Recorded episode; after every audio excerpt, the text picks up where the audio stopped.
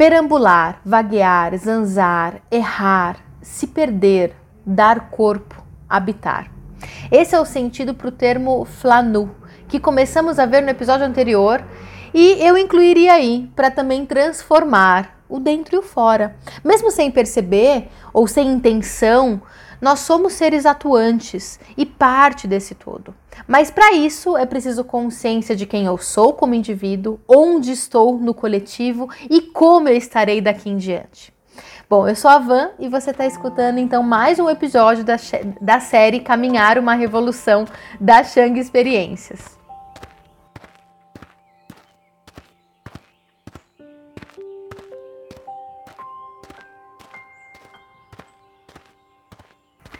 Olá, chegamos em mais um episódio aqui de número 11, em que continuaremos o assunto iniciado no episódio anterior, em que falamos sobre o termo francês flanu. E antes de começar, aquele recado de sempre. Se você ainda não ouviu os episódios anteriores, escute na ordem que a experiência vai ser muito melhor para você, porque eu acho que você não vai entender nada se você partir daqui.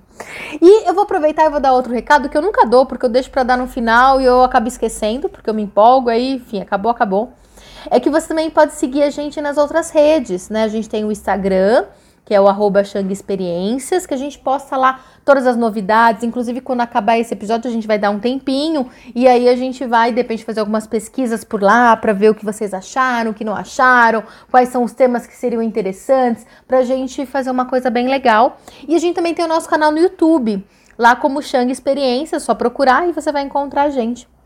Então, toda semana a gente lança vídeo de conteúdo novo por lá e as novidades que você também pode saber. Bom, dados os recados, vamos lá então. E eu já vou começar com uma situação do Adriano Labucci, né? Porque senão eu vou devagando, devagando, só numa introdução daquilo, e aí a gente não começa o texto e a gente não vai acabar nunca esse capítulo.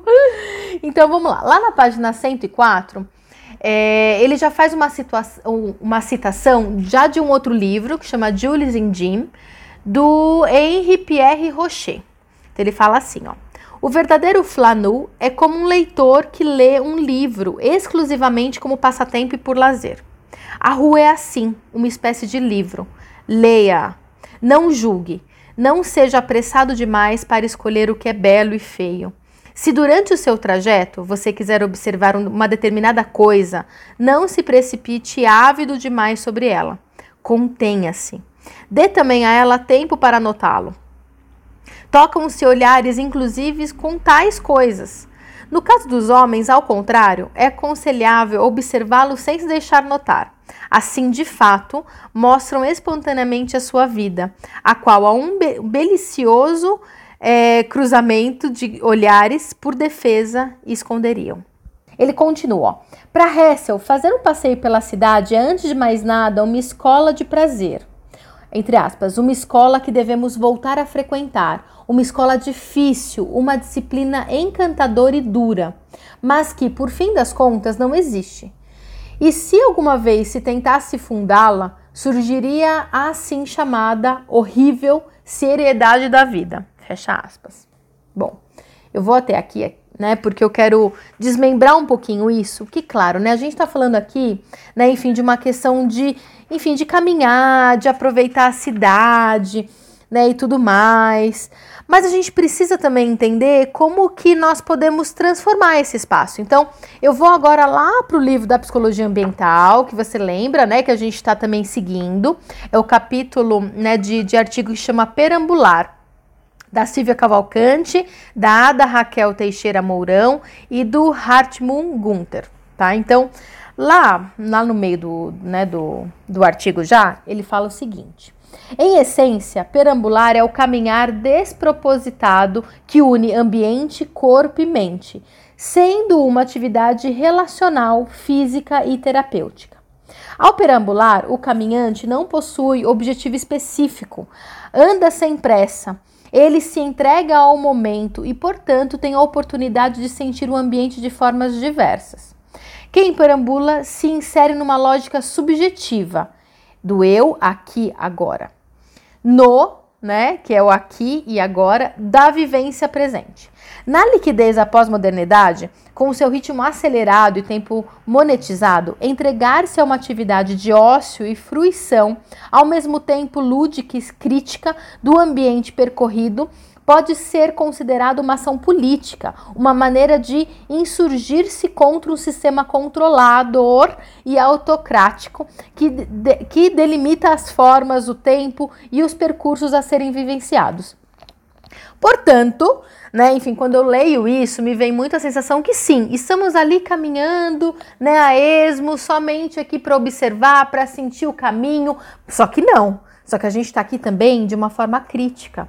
Então a gente precisa entender como essas duas coisas elas estão juntas, né?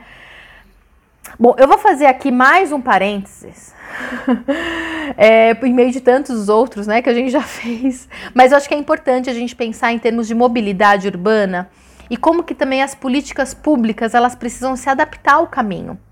No final de semana eu assisti um filme que está no Netflix, que é o Creep Camp, a revolução pela inclusão. Eu não sei se você já viu, se você viu, se você não viu, super indico. Que, que tudo começa, né? É um documentário que tudo começa em um acampamento para jovens com deficiência lá em Nova York, nos anos 70 que tem o objetivo só de incluí-los, né? Ter um espaço para que eles pudessem é, conviver e ser além da deficiência, né? que e esse, esse acampamento acaba sendo a base, o primeiro passo para o que seria uma luta pelos direitos das pessoas com deficiência a terem uma cidade adaptada a elas. Né? Então, é, de repente você nunca reparou, você pensou na acessibilidade, porque você talvez nunca tenha precisado de, de, adaptações. Mas se você reparar a cidade, os lugares por onde você passar, muitos nem calçada tem.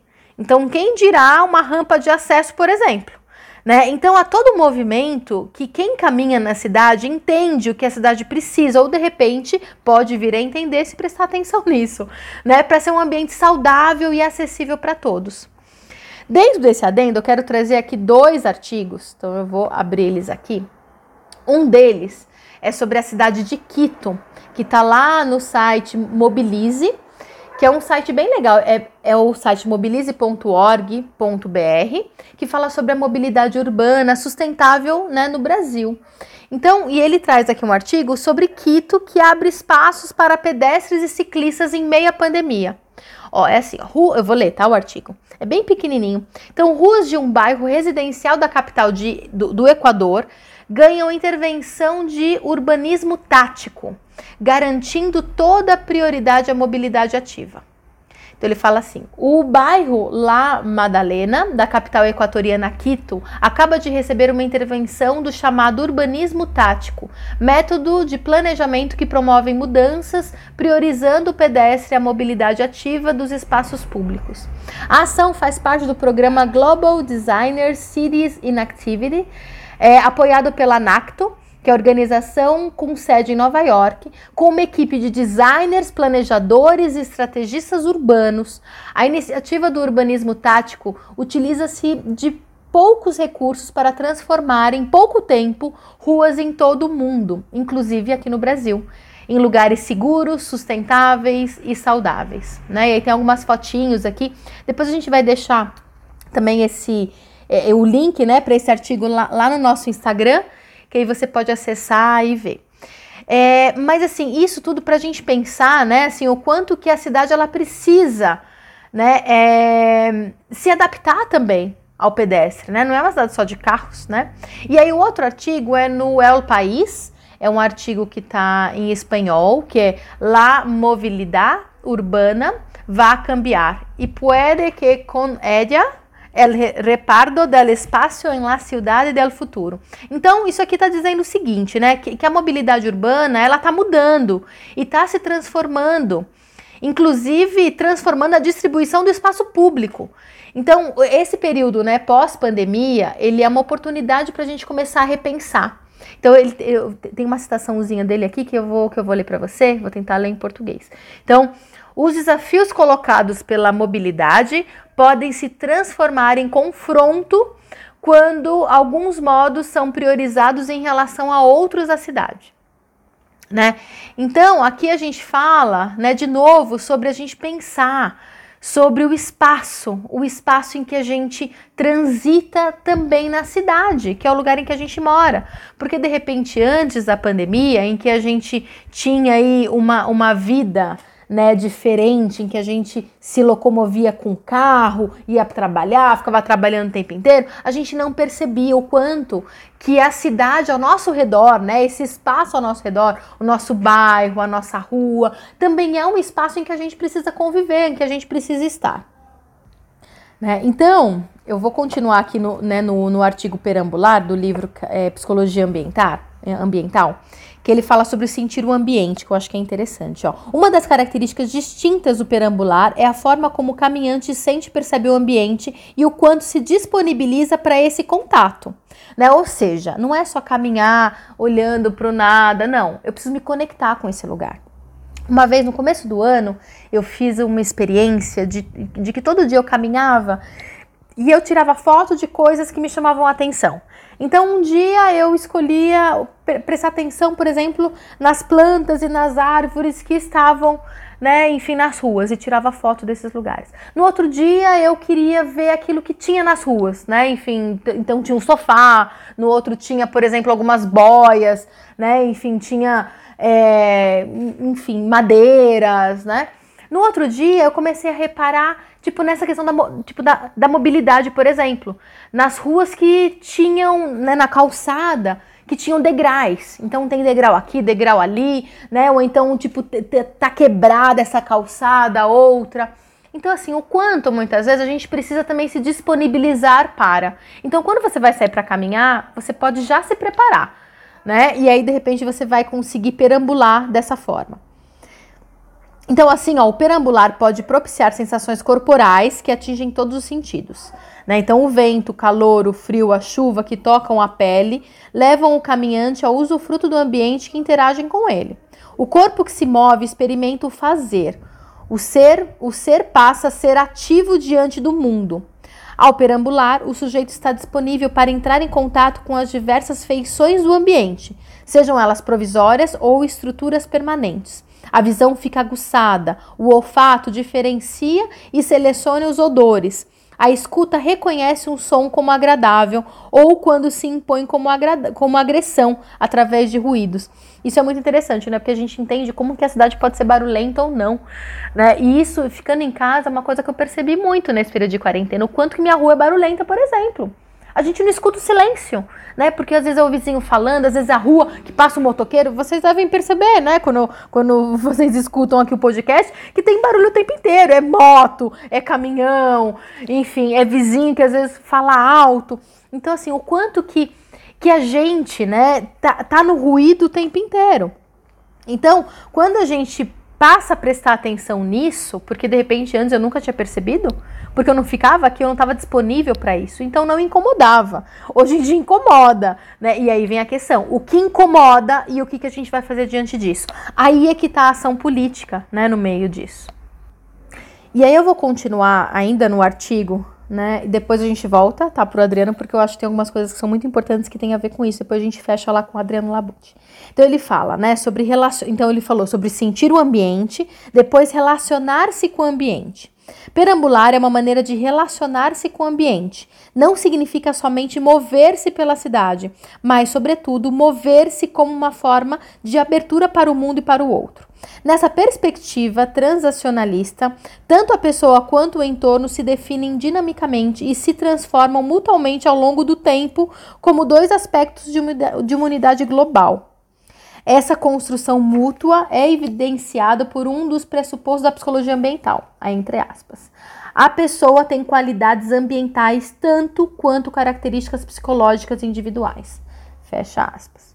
Ou seja, elas são componentes do ambiente e contribuem para o que acontece no local, uma vez que pessoa e ambiente estão indelevelmente entrelaçados. Né? Ou seja, nós somos agentes de, de transformação, né? Aquilo que a gente estava falando. E depois ele fala sobre, reapropri sobre reapropriar-se do ambiente. Hoje a dislexia tá foda. Essa inserção no ambiente permite então a percepção de detalhes e sensações que só aparecem quando experienciamos a cidade em escala humana, diferentemente das viagens de carro ou de ônibus, quando o sujeito observa passivo, sem interagir com o espaço ou perceber suas sutilezas. Né? Então, aqui, ó, ao caminhar, o indivíduo está nu diante do mundo. Ao contrário do motorista e usuário de transporte público, o caminhante se sente responsável por suas ações. Está à altura do ser humano e dificilmente pode esquecer a sua humanidade mais elementar. Então, aí depois ele fala, isso é a última coisa que eu quero trazer, né, do, do desse artigo, que ele fala sobre perambular como uma ação política, né? Aqui, aqui que eu queria chegar, né? Durante milhares de anos, o ser humano contou somente com seus pés e pernas para mover-se. No entanto, atualmente, o caminhar raramente é visto como uma, uma forma de transporte, embora nenhum modo de, de deslocamento deixe de ter uma parte de, do percurso a pé. As grandes distâncias da cidade dispersa os meios de comunicação que aceleram a vida, a insegurança urbana e o péssimo estado das vias para os pedestres nos transformaram em seres sem pés. Andar a pé, a mais trivial das mobilidades, parece ser incompatível com a vida atual. Assim, o corpo perde sua resistência física e os pés servem apenas para, para dirigir o automóvel ou para manter o corpo ereto. Se o simples ato de andar a pé perde espaço nas sociedades atuais, o ato de perambular rompe com a lógica da pressa, constituindo-se uma atitude de resistência nas sociedades que valorizam cada vez mais a urgência e o rendimento. Perambular passa a ser, portanto, uma forma de indignar-se e de manifestar-se contra o modelo atual da sociedade, logo torna-se um ato político. Bom, agora então a gente vai voltar, né, para o Adriano Labucci, em que no finalzinho aqui já do capítulo ele traz já essa questão, né, mais política, né, do caminhar também. Então, depois, né, daquilo que a gente leu na página 104, ele começa a falar sobre Hessel e o Benjamin, né, o quanto os dois eles eram amigos, eles escreveram muitas coisas juntos, mas ao mesmo tempo a obra deles também se, se diferenciam. Né? Então, o Benjamin, ó, ele fala sobre morosidade, sobre perder-se, sobre habitar a dúvida, e Hessel sobre passatempo, prazer e dar tempo. Então, ó, foi nessa moderna ambiguidade, nessa fronteira incerta que a figura de Flanot viveu, antes de seu fim. Benjamin, que nos deu a origem, o desenvolvimento, a característica de Flanot, também nos deu o seu fim, entre aspas, ele faz uma citação. As lojas de departamentos são as últimas calçadas do Flanot. Ali as suas fantasias se materializaram. A Flanerie, uh, iniciada como a arte do indivíduo no âmbito privado, acaba hoje como uma necessidade das massas. Fecha aspas. Ou seja, né, até aquele cara, né, que estava ali disposto a caminhar de uma forma ativa dentro do mundo foi sucumbido pela, pela cultura do consumo, né? É, enfim, aqui, né, enfim, nas lojas e tudo mais. Não é um juízo moral, mas uma constatação feita na origem e que hoje nós vemos desdobrada em todas as forças e penetrações. Da arte à necessidade, da individualidade à massa, Dentro dessa variação apresenta-se a cena final de Flanot. Existe aqui um fio condutor que liga dois temas ao cerne das reflexões de Benjamin. Só aparentemente ele parece, eles parecem distantes e incomunicáveis, e no entanto descobrimos, em uma leitura mais atenta, estarem profundamente ligados. Juntamente o Flanot e o Hashish, tá bom? Le, uh, escuta isso com uma mente muito aberta, tá bom? Duas mensagens com o mesmo teor, da reivindicação de sua individualidade à massificação, em um virar-se no extremo avesso. E ele fala, né, enfim, sobre o rachixe na experiência de poucos, né, transgressiva, iniciática, meio para é, despertar as potencialidades individuais reprimidas, transforma-se uma experiência de despersonalização e de massificação, assim como o ato de Flanot né? Que ó, da arte privada do indivíduo, consciente no seu tempo, subverte-se ao consumismo de uma massa anônima, cujo comportamento é cada vez mais submetido ao controle e manipulação. Então, assim, aqui, aqui o que ele está comparando é o ato de Flanot com o ato simbólico, né, e o ato cerimonial do rachixe que foi utilizado lá atrás e que depois os dois atos eles foram banalizados, foram massificados. Ó, ele traz uma, uma citação aqui. As drogas são veículos para as pessoas que esqueceram como se encaminha. Isso aqui é muito forte, né? Porque como a gente fala de um ato de caminhar como um ato transcendente, e muitas pessoas usam, né, as drogas como também um ato de apagar, de lidar, né, enfim, de, de fuga muitas vezes, né, dessa realidade. Seria possível dizer é a sociedade da massa, beleza, verdade, mas é sobretudo o grande tema não resolvido da modernidade, a relação entre massa e indivíduo. Então assim, né, ó, vou ler de novo, a relação entre massa e indivíduo. Seria esse, né, enfim, o ponto principal é, quando a gente caminha, será? A busca pelo individual, o amadurecimento, a liberdade, mas na cidade, né, em sociedade, é, onde a gente habita. Então, lidar com a massa sim, só que de uma forma individualizada, isso é muito importante. E quando a gente faz as caminhadas, a gente sempre fala isso, né? O quanto que a gente está ali de uma forma coletiva, mas ao mesmo tempo individual. A gente precisa saber primeiro quem a gente é para que a gente possa entender o nosso papel no mundo. Então, essa relação, ela tá muito, tá muito ligada, né? Primeiro um e depois o, o, o, o coletivo. Fica a pergunta de sempre. Assim ele vai acabar o capítulo e assim também a gente vai acabar esse episódio, tá bom? Se o destino, nesse caso do Flanou, já não estaria determinado na sua origem, se aquela fronteira incerta não seria outra e não poderia ser outra, senão uma passagem provisória e transitória para chegar a uma conclusão, contudo já definida. A história não se faz com ses, é, é o que se dizia. Agora, o que se diz é o que a história se faz com, com Cs.